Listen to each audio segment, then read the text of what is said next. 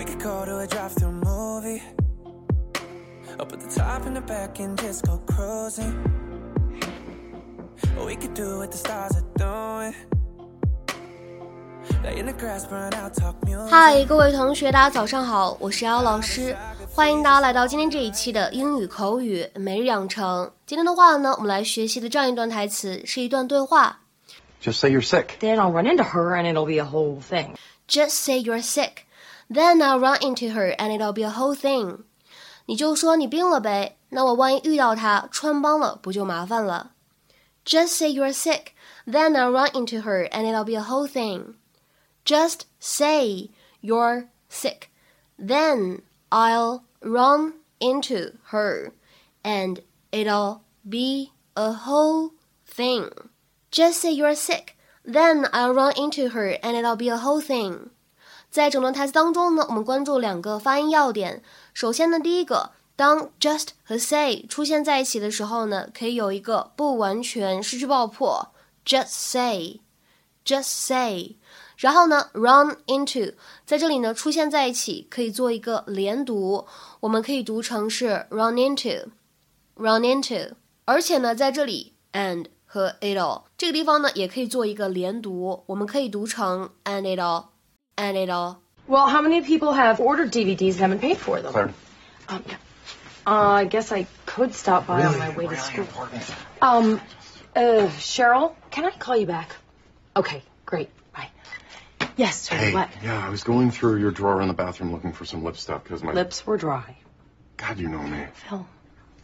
Remember the spa certificates we got at the Children's Hospital auction? Mm-hmm. Well, look at this. They expire tomorrow. Oh, what are you gonna do?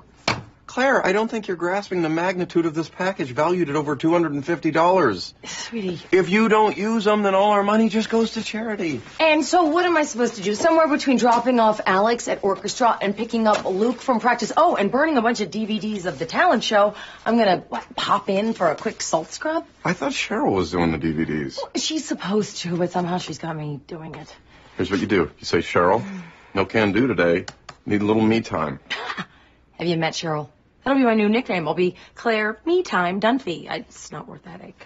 Just say you're sick. Then I'll run into her and it'll be a whole thing. Well, if that happens, you say you're on your way to the pharmacy to. Phil, darling, no, not helping. Fine, I'll give him to Florence Gunderman at work. Her hands look gross ever since she took up the banjo.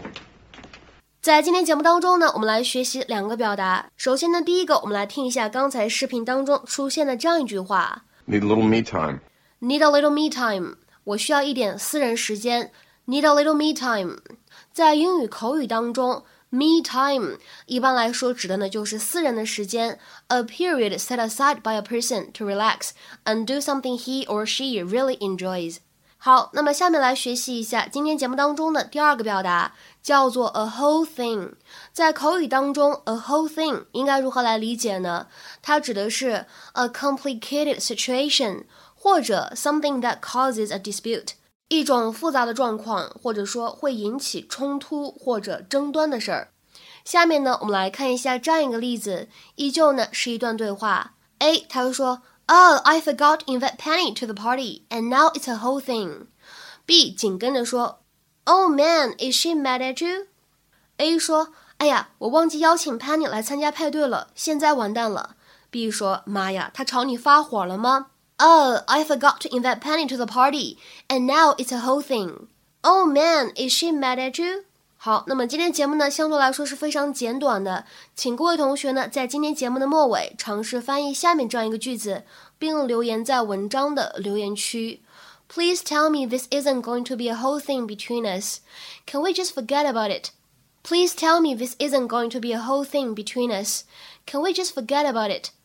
这样一个句子应该如何理解和翻译呢期待各位同学的踊跃发言我们今天节目呢就先讲到这里拜拜